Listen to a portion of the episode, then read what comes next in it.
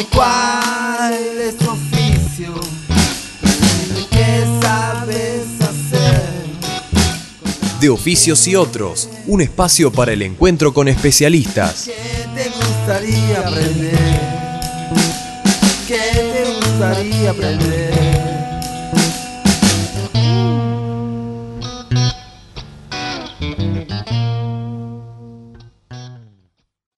Y como habrán visto entonces ustedes, como recién lo anunciaba, el separador de nuestro programa, es momento del segmento de oficios y otros en el cual nosotros buscamos especialistas en distintas temáticas y nos gusta traerlos aquí al programa, sea físicamente o sea telefónicamente en el caso de que las distancias un poco nos separan.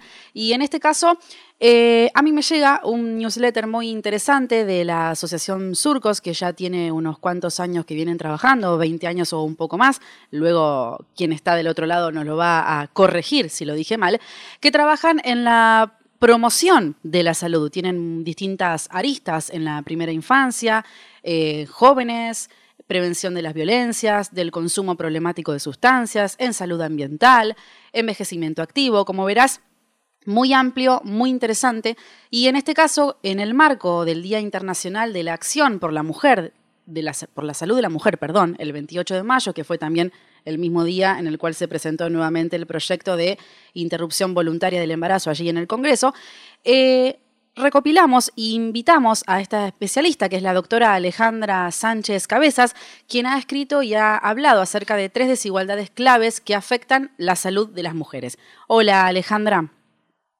Hola, ¿qué tal? ¿Cómo les va? ¿Cómo estás, Alejandra? Un placer, un gusto tenerte aquí en... Muchas gracias por llamarme. En nuestro programa. Ella es, eh, déjame contarle un poco a la gente, médica especialista en ginecología y máster en epidemiología, gestión y políticas de salud. ¿Cómo te encuentras este viernes? Bien, contenta de que ya llegue el fin de semana. Sí, así podemos descansar un poquitito, ¿no? sí, totalmente, totalmente. Bueno, y en ese interesante texto que circula de, bueno, de tu autoría, explicas un poco tres desigualdades claves que afectan la salud de la mujer y vos aclarás que una de ellas es los estereotipos de género, la asimetría de poder y las disparidades en el acceso a los derechos. ¿Qué podés contarnos al respecto? Bueno, hay una cosa que me parece importante y que a veces eh, permanece invisibilizada y es que a varones y a mujeres nos educan de una manera distinta, nos crían de una manera distinta, nos enseñan a mirar el mundo de una manera distinta y además nos miran de una manera distinta. Eso se llama estereotipos de género. es que es lo que es lo, cuando yo tengo una fruta, digo, todo el mundo, si alguien piensa en una fruta, tenemos un estereotipo, una forma que pensamos una fruta. Por empezar, que es dulce. Bueno, el tomate es una fruta y no es dulce, digo. eh, y, eso pasa con las mujeres y los varones. Se espera determinada cosa de las mujeres y determinada cosa de los varones. Y esto lo que produce, digo, como consecuencia de eso, eh, bueno, yo ahí en, en, eso que escribí contaba que cuando nosotros nacemos, eh, lo primero que hacen es mirarnos los genitales y de acuerdo a los genitales nos meten para el resto de nuestra vida en dos cajitas, o intentan meternos en dos cajitas. Y hay solo dos cajitas, una cajita celeste y una cajita rosa y, de acuerdo a esa, cajita nos van a nos van a decir qué es lo que nos tiene que gustar, si nos puede gustar el fútbol o no, si podemos ser astronautas o costureras, si lloramos o no podemos llorar, si nos tenemos que pelear, y así sucesivamente. Y no hay cajitas de muchos colores, ni hay cajitas de otros colores, ni, y además uno no puede estar una vez en una cajita y otra vez en otra. Eh, eso se llama estereotipos de género. Son estructuras que nos ponen, que hacen que nosotros miremos el mundo de una manera y que a nosotros nos miren de, cierta forma y no de otra. Y además, eso tiene consecuencias. Tiene consecuencias en que hay desigualdades, digo, desigualdades en cómo abordamos la vida y que se espera de nosotros y hay asimetrías de poder. Digo, eh, eso hace que en, este tipo de, educación y en este tipo de mirada los varones tengan más poder que las mujeres. Y esto produce eh, desigualdades en el acceso a servicios, en el acceso a derechos, que además, una cosa que me parece que es muy importante, perjudica a varones y mujeres, porque al final del día o al final de nuestras vidas, las mujeres lo pasamos peor en muchas situaciones, pero los varones se mueren antes. Entonces esto no es bueno para ninguno de nosotros, esa es la verdad. Y como bien vos explicás en el texto que has desarrollado, estas desigualdades desencadenan distintos tipos de violencia de género, ¿no? Por ejemplo, desigualdades en la toma de decisiones en la familia, de acceso a bienes, que también produce, bueno, violencia eh, doméstica, Totalmente, es, exactamente así como vos lo estás explicando, digo. Esto tiene algunas manifestaciones como muy claras, porque uno dice, eh, no es para tanto, siempre es lo mismo. Bueno, a ver, digo, supongamos que este, no, no, no pensamos en estas cosas. Entonces, contame, contame este, tenemos que ser iguales. Si, si, si todo esto indica que, eh, que somos unas exageradas, bueno, contame cuántas mujeres hay ricas y cuántos varones hay ricos. Eh, y la verdad es que de cada 10 ricos, solo 3 mujeres son ricas. Eso me impactó. Claro, entonces yo te digo, ah, bueno, y, y, en la pobreza, y bueno, de cada 10 pobres, 7 mujeres son pobres. Por lo tanto, esto tiene una consecuencia directa en el acceso a, bienes, que es lo que vos bien dijiste. Hay muchas más mujeres pobres que varones pobres y hay muchas menos mujeres ricas que varones ricos. Y la otra cosa es esto que vos decías, que tiene que ver con la violencia doméstica, digo. Este, en el 2019 hubo 133 femicidios, o sea, 133 mujeres que mataron en lo que va, ¿no? Hasta mayo, eh, sin, sin tomar mayo, ¿no? Eh, que es, es una barbaridad. Y, y, esto, ¿por qué hablamos de violencia doméstica? Porque estas muertes, en el 88% los agresores eran del ámbito doméstico y del círculo más íntimo de la, de la mujer que, que mataron. Entonces, este, bueno, acá digo, está clarísimo y después, si, si uno ve eh, qué pasó en la vida de las mujeres, más allá de los femicidios, que es gravísimo, eh, se sabe que una de cada tres mujeres tiene alto riesgo, tiene altas probabilidades de sufrir agresiones físicas o sexuales en algún momento de su vida. Y estas son como cuestiones obvias que no pasa lo mismo a los varones. Es cierto que hay víctimas de violencia doméstica en los varones, pero no es violencia de género y no, y no es en el, en el, digamos, las causas son otras. Y en este contexto de violencia que vos bien marcás, se generan eh, efectos, obviamente, en la salud de las mujeres que están en esta situación. Este, y tomando algunos datos de la Organización Mundial de la Salud, por ejemplo, la depresión sigue siendo más común en las mujeres que en los hombres, este, incluido también el, el suicidio, que fue la segunda causa de defunción entre las mujeres muy jóvenes, de 15 a 29 años de edad en 2015. O sea que acarrean cuestiones de situaciones de suicidio y de depresión. Exacto, eh, hace ya muchos, muchos, muchos años, Durkheim, que era un sociólogo, dijo, estudió el suicidio y dijo, ojo, ojo, dejen de pensar que el suicidio es un acontecimiento individual. El suicidio, en ese momento, lo que estudió Durkheim, pero ahora se, también se está, se está viendo con otras manifestaciones, es la manifestación de algo que pasa a nivel social y que tiene que ver con cuánto uno se siente como por fuera de las redes de cuidado y de, las redes afectivas y de las redes que nos sostienen. Y, bueno, sí, exactamente como vos decís, muy claramente, las mujeres eh, tienen casi el doble de situaciones de depresiones y, y, esto incluye al suicidio, ¿no? Que, bueno, como bien vos lo dijiste, es una, fue la, segunda causa de muerte en mujeres jóvenes. Y la otra cuestión que eh, también es, clarísima, que afecta a las mujeres y que es fruto de estas desigualdades, tiene que ver con el, embarazo no intencional en la adolescencia.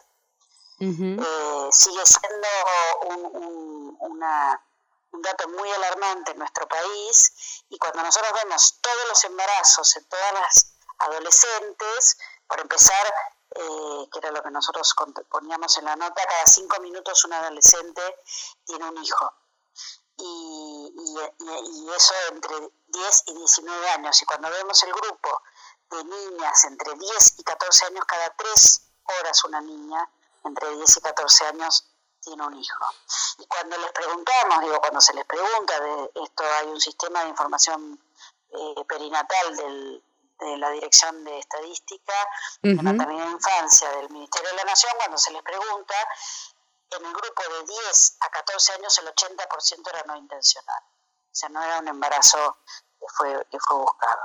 Y esto son cifras alarmantes y esto habla de la, la apropiación del cuerpo de las mujeres y en este caso de las niñas, ¿no? Tremendo. Estamos en diálogo con la doctora Alejandra Sánchez Cabezas, fundadora de la Asociación Surcos, y te quiero consultar ya tal vez, este, no solamente a modo tuyo subjetivo personal, sino tal vez como, como voz portadora de la, de la asociación que encabezás, si tienen alguna postura definida en relación a lo que estamos hablando y sobre todo en este proyecto que ha ingresado nuevamente en el Congreso para ser debatido una vez más. Bueno, me parece que hay una cosa que vos dijiste que, que, para mí es clave en términos de comprender. Vos me estás preguntando sobre la interrupción legal del Exactamente.